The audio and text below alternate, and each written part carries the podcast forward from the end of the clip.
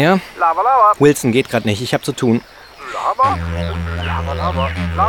Lava. Ich muss noch Musik für mein Hörbuch einspielen. Ja, natürlich ist es ein Hörbuch, aber meine Zielgruppe erwartet von mir halt ein bisschen mehr als nur Text. Lava. Nein, du kommst nicht drin vor. Mach doch dein eigenes. Ja, klar meine ich das ernst. Man kann es doch auch selber einsprechen. Ich krieg immer wieder Post, was für eine schöne Stimme doch der Wilson hat. Lava. Ja doch, du mit deinem fundierten Wortschatz, deiner raffinierten Metaphorik und, und deiner tiefsinnigen Poesie, das, das wird ein Bestseller, glaub mir. Ja, siehste. Also dann... Wilson? Hm. Na, dann ist er ja erstmal beschäftigt. Na, und ich auch. Hm. Am 28. März muss alles fertig sein. Na, dann mal ran.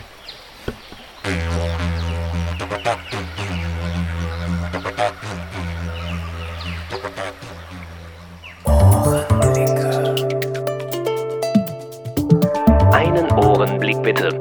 Sie werden sofort verbunden.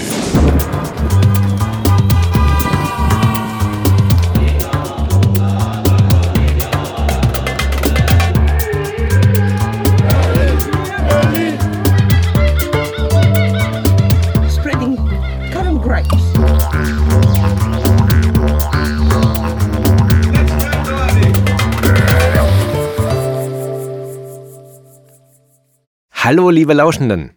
Das Jahr feiert noch nicht mal Bergfest und ich hau schon eine Ohrenblicke-Folge raus. Wenn das kein Fortschritt gegenüber der vergangenen Jahre ist, dann weiß ich es auch nicht. Aber der Anlass ist auch einfach zu wichtig, als dass ich ihn auf die Kann ich immer noch machen Liste setze, auf der ohnehin kein Platz mehr ist. Hm, Das erste Ohrenblicke-Hörbuch ist gerade im Presswerk. Es hört auf den Namen So fühlt sich Freiheit an, eine Reise durch Australien. Und am 28. März gibt's die Release-Party in Berlin. Und ich, ich freue mich wie ein Känguru auf einer Hüpfburg.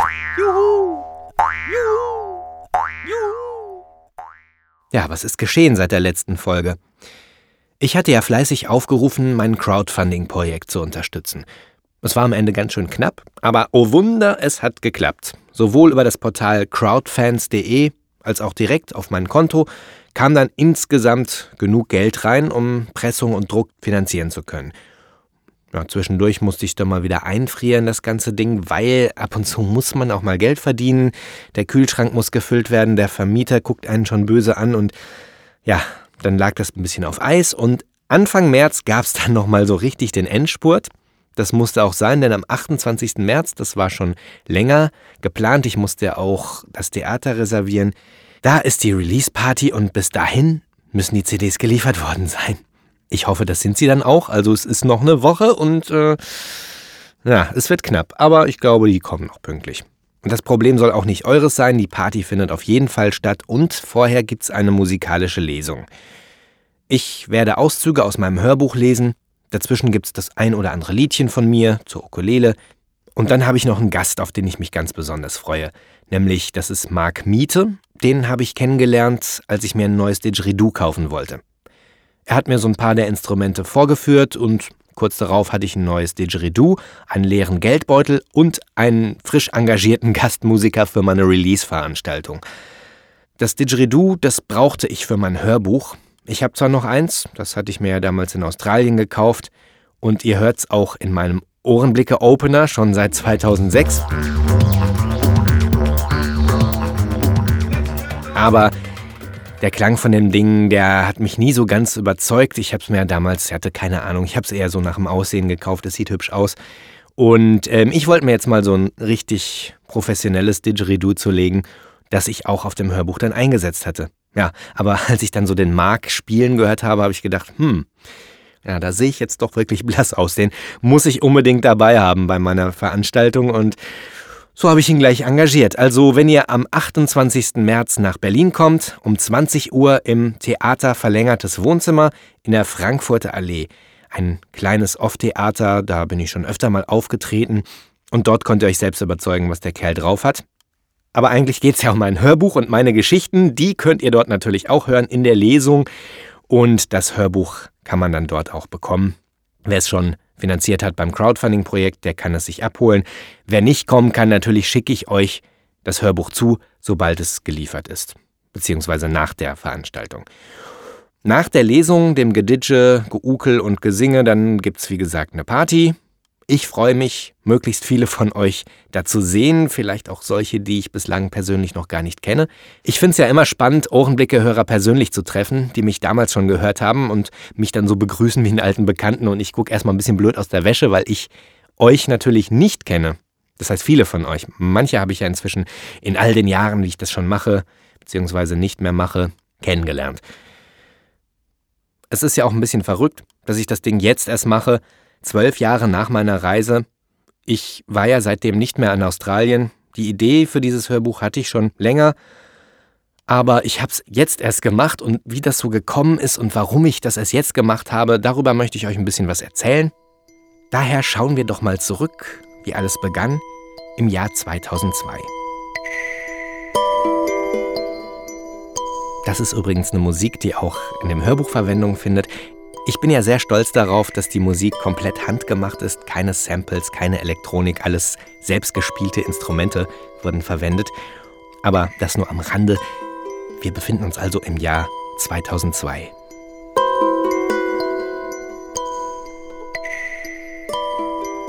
Ich war Student an der Robert Schumann Hochschule Düsseldorf, lebte in einer WG, hatte erst allerhöchstens zwei bis drei graue Haare sowie einen Job bei einem kleinen Fernsehsender. Und ich führte ein angenehmes, aber unspektakuläres Leben. Britta, meine Fernbeziehung in Berlin, hatte gerade ihr erstes Jurastaatsexamen hinter sich gebracht und wollte ein Jahr im Ausland verbringen. Das mit Australien war tatsächlich ihre Idee, die ich anfangs eher skeptisch sah, die sich aber als dermaßen genial entpuppte, dass sie auch von mir hätte sein können. Ich hatte damals so gar keinen Bock mehr auf Fernbeziehungen und nach Australien kann man auch nicht mal eben so einen Wochenendtrip unternehmen. Daher habe ich einfach mal schnell meine Diplomarbeit geschrieben und bin mitgeflogen. Im September 2002. Ich hatte mir ein bisschen was gespart, mein Klavier verkauft, das noch bei meinen Eltern stand. Vor allem wollten wir in Australien aber auch arbeiten, um die Reise zu finanzieren. Was dann folgte, war das bislang beste und spannendste Jahr meines Lebens. Es war nicht immer alles einfach, aber das Jahr hat mich doch sehr geprägt und ich glaube sowieso, dass man auf so einer Reise wesentlich mehr fürs Leben lernt als in der Schule oder im Studium.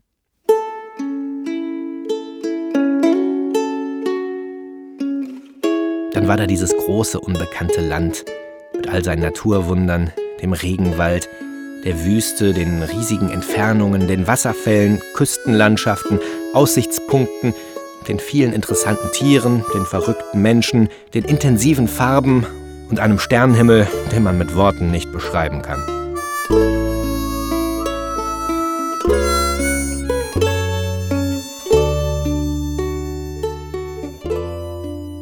Nach der Reise habe ich mich dann in Berlin niedergelassen und dort bin ich geblieben. Gereist bin ich nachher vor allem mit den Ohren. Im Jahr 2006, kurz nach der Fußball-WM in Deutschland, habe ich das Podcasting für mich entdeckt. Das erschien mir damals als ideale Möglichkeit, meine akustischen Reiseaufzeichnungen zu verarbeiten, die auf Minidiscs gespeichert in der Schublade lagen. Der Ohrenblicke-Podcast entstand. Und er war thematisch sehr australienlastig. Aber bevor wir unsere Reise beenden, müssen wir unbedingt noch im schönsten Nationalpark Westaustraliens vorbeischauen naja, wo der liegt, werde ich später sicher mal erzählen. Ich muss erstmal ein paar Steine ins Wasser schmeißen, weil das so schön klingt. Nanu, die Melodie, die kenne ich. Das ist wohl die australischste aller australischen Melodien.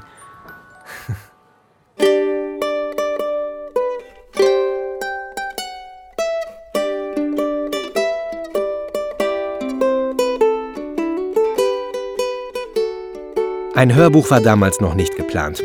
Die Idee hatte ich wohl das erste Mal 2009, nachdem ich eine Ohrenblicke-Folge produziert hatte, die komplett aus einer Reiseerzählung bestand. Also kein Hallo liebe Lauschenden, kein Wilson-Gelaber, keine Anmoderation, sondern einfach nur ein gesprochener Erzähltext mit selbstgemachter Musik. Die Folge hieß Poldi, eine Reise durch Australien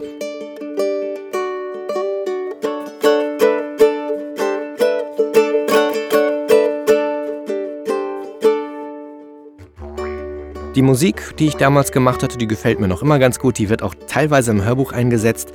Natürlich auch komplett handgemacht. Die Lesung von damals, die kann ich mir heute nur noch mit Bauchschmerzen anhören. Ich muss zugeben, ich habe mich als Sprecher doch so ein kleines bisschen weiterentwickelt.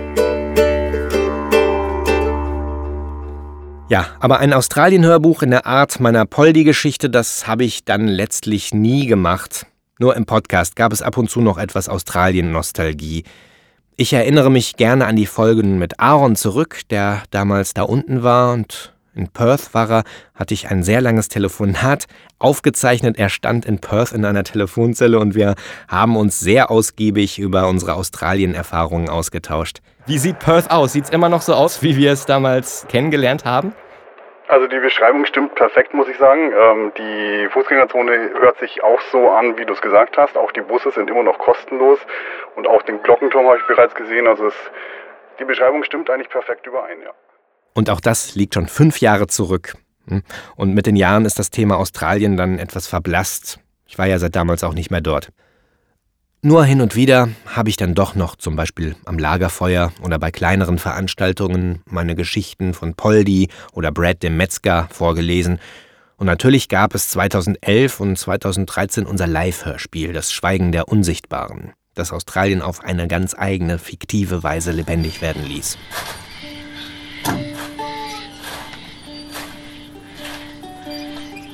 Hallo? Jemand da? Hallo? Essen auf Rädern, bitte machen Sie auf. Scheint nicht da zu sein. Oder vielleicht doch? Brauchst gar nicht so zu brüllen, Kleiner. Hast dich wohl verfahren, was? Zum Bruce Highway geht's da lang. Ich muss schon sagen, Ihre Nichte in Sydney hatte mich freundlicher empfangen. Äh, Liz, schickt sie dich. Warum zum Sie Henker? hatte mir erzählt, dass Sie ein Kenner der australischen Flora und Fauna sind. Ich möchte nur einen kleinen Rat in Das werden wir auch hoffentlich mal wieder aufführen. Aber ein Hörbuch mit meinen eigenen Erlebnissen stand da schon gar nicht mehr zur Debatte. Erst im Jahr 2014 kam wieder Leben in die Sache. Ich hatte 2012 ein paar musikalische Live-Lesungen mit den Geschichten von Slopinski gemacht. Kurzgeschichten von Janet Hagen über einen Berliner Privatdetektiv. Ein Ableger des Kalenders von Slopinski, den ich euch ja in einer vergangenen Folge mal vorgestellt hatte. Ich hatte damals das Hörbuch gesprochen und die Lesungen im Auftrag des Verlags gemacht, um das Buch zu promoten.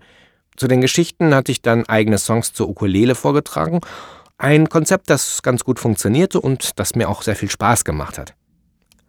Für den Januar 2014 hatte ich dann wieder eine Anfrage für eine Lesung. Auf Slopinski hatte ich aber irgendwie keine Lust mehr, zumal die Geschichten ja nicht von mir geschrieben waren und ich lieber was eigenes lesen wollte. Ich hatte dann einfach ganz frech gesagt, ich mache Reisegeschichten über Australien. Das Problem war allerdings, meine Geschichten reichten nicht für eine abendfüllende Lesung.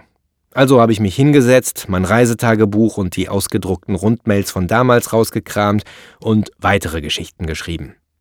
Ich hatte da schon Sorge, dass die Sache zu weit zurückliegt, als dass ich da noch irgendwas zustande bringe, das auch nur einen Menschen interessieren könnte.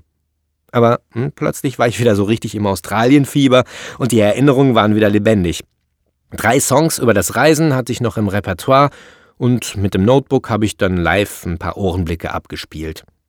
Die Resonanz war sehr positiv und in der Pause und am Ende gab es dann auch mehrere Fragen nach einem Hörbuch.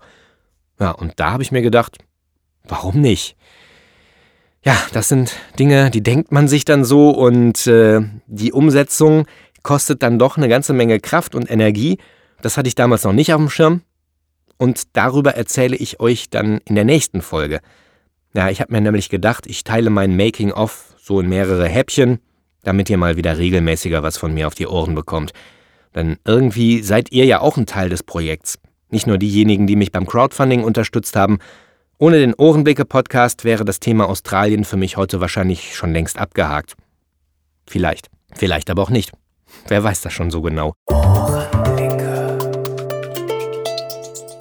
Beim nächsten Mal gibt's dann weitere Einblicke in die Entstehung des Ohrenblicke-Hörbuchs. So fühlt sich Freiheit an. Was übrigens der Titel eines Songs aus dem Live-Hörspiel Das Schweigen der Unsichtbaren ist. Das nur am Rande. Interessiert euch so ein Making-of überhaupt oder wollt ihr lieber andere Themen? Habt ihr bestimmte Fragen oder Anregungen? vielleicht zur Produktion eines Hörbuchs oder andere Dinge über Australien. Was auch immer, schreibt mir doch einen Kommentar auf ohrenblicke.de oder eine E-Mail an jens.ohrenblicke.de, kommentiert bei Facebook, twittert mich, schickt mir Pralinen oder kauft euch eine Ukulele und singt schmutzige Lieder. Letzteres hat jetzt keinen Einfluss auf die nächste Folge, aber es macht echt Spaß, solltet ihr unbedingt mal ausprobieren. Zum Schluss möchte ich euch noch einen kleinen Ausschnitt aus dem Hörbuch vorspielen, gewissermaßen als Appetithäppchen. Im Grunde genommen hatte ich die auch nur aus einer alten E-Mail übernommen, die ich damals an die Daheimgebliebenen geschickt hatte. Wir hatten da so ein Newsletter, Bloggen war ja damals noch unbekannt, Podcasting war noch nicht erfunden, Facebook und Twitter ebenso wenig. Und damals hat man noch altmodische Newsletter geschrieben. Ja, Gott sei Dank habe ich diese Briefe aufbewahrt, die haben mir nämlich sehr bei der Aufbereitung der Reise geholfen. Nun aber zur Geschichte oder dem kurzen Ausschnitt. Komplett gibt's die dann am 28. März oder auf dem Hörbuch.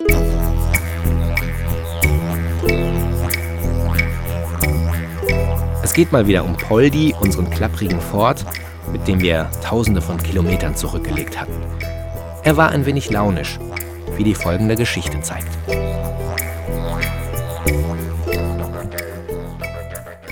Dreimal mussten wir den Pannendienst rufen. Das heißt eigentlich viermal. Aber im Outback gibt es nun mal nicht überall ein Mobilfunknetz. Und das ist auch gut so. Eine Reise, bei der alles nach Plan läuft, ist langweiliger als eine Folge des ZDF-Traumschiffs. Aber wenn unvorhergesehene Dinge passieren, erlebt man echte Abenteuer. So wie dieses.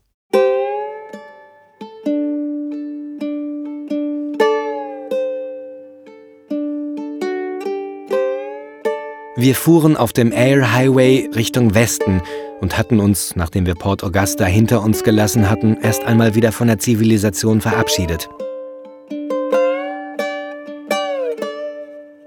An ausreichend Trinkwasser und Lebensmittel hatten wir ebenso gedacht wie an einen vollen Tank, denn Poldi hatte mehr Durst als Harald Junke zu seinen Glanzzeiten. Einen Outback-Campingplatz ließen wir links liegen. Wir wollten so weit wie möglich kommen, Schließlich waren es bis nach Perth noch knapp 2000 Kilometer. Langsam begann es zu dämmern, und der nächste Ort hatte leider keinen Campingplatz zu bieten. Ein Motel wollten wir uns nicht leisten, und so steuerten wir den Ort Kimba an, der noch 80 Kilometer entfernt war. So ungefähr auf halber Strecke passierte es dann. Poldi mit seinem hitzigen Gemüt kochte vor Wut. Zumindest kochte sein Kühlwasser, weil sein Keilriemen gerissen war. Was nun? Das Handy hatte nach Port Augusta mangels Netzempfang jeglichen Kontakt zur Zivilisation abgebrochen. Und außer zahlreichen Roadtrains, das sind große Trucks mit mehreren Anhängern, die vorbeidonnerten, war kaum noch jemand unterwegs. Einen Roadtrain anhalten? Wir waren nicht sicher, ob das eine gute Idee war.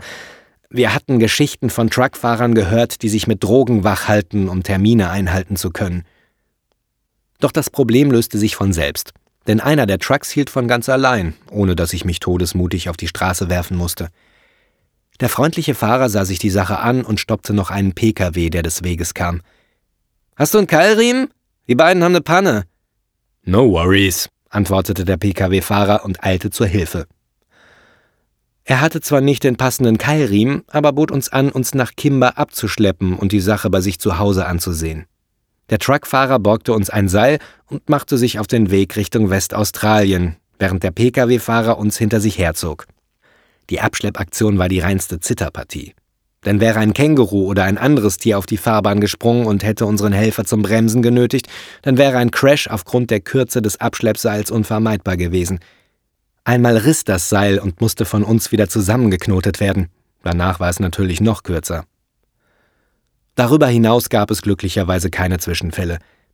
Endlich in Kimber angekommen, holte Brad, wie unser neuer Freund hieß, eine Lampe und machte sich am Wagen zu schaffen. Wollt ihr einen Kaffee? Ja, no worries. Zwischendurch telefonierte er mit einem Freund, der, wie wir später erfuhren, Automechaniker war. Da es schon dunkel war, bot uns Brad an, bei ihm zu übernachten und die Sache am nächsten Tag zu regeln. So viel Hilfsbereitschaft hatten wir nun wirklich nicht erwartet und uns war die Sache etwas unangenehm. Doch für Brad schien es selbstverständlich zu sein, zwei Ausländern zu helfen, die zu blöd waren, einen Ersatzkeilriemen mitzunehmen. No worries, brummte er nur. Wollt ihr ein paar Nudeln? Ja? No worries. Und schon hat er uns zwei Schüsseln mit Nudelsuppe aus der Tüte warm gemacht und uns ein Sofa hergerichtet. Ich versuchte die peinliche Stille zu brechen und begann etwas Smalltalk. Wohnst du allein hier? Ja, neuerdings. Meine Freundin ist vor kurzem ausgezogen. Ups, äh, falsche Frage. Äh, ja, ähm, was machst du denn so beruflich? Ich bin Metzger. mein Herz begann laut zu klopfen. Schweiß trat mir auf die Stirn. In mir stieg panische Angst auf. Mitten im Niemandsland in den Klauen eines Metzgers. Flucht ausgeschlossen. Für einen Vegetarier wie mich ist das ein unermesslicher Albtraum. Szenen aus dem Film Delikatessen wanderten durch meinen Kopf. Erst lockt er uns in sein Haus, dann füttert er uns und dann...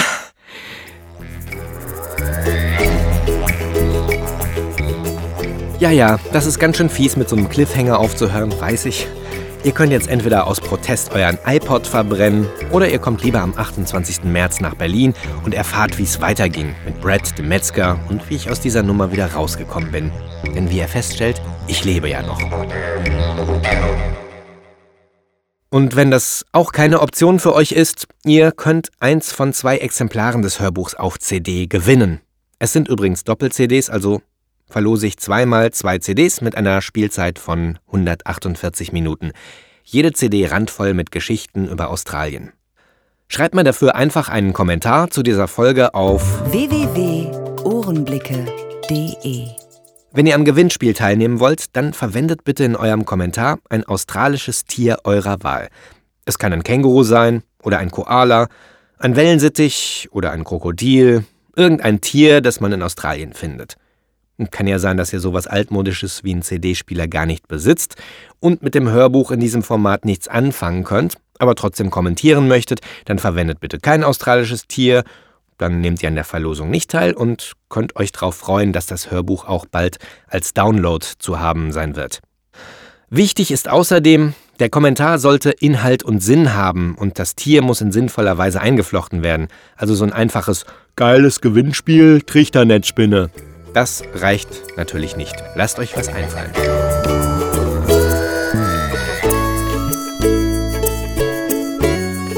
Ich wünsche euch viel Erfolg beim Gewinnspiel. Ich hoffe, wir sehen uns alle wieder am 28. März in Berlin. Feiern alle schön zusammen. Ich freue mich jedenfalls schon riesig darauf.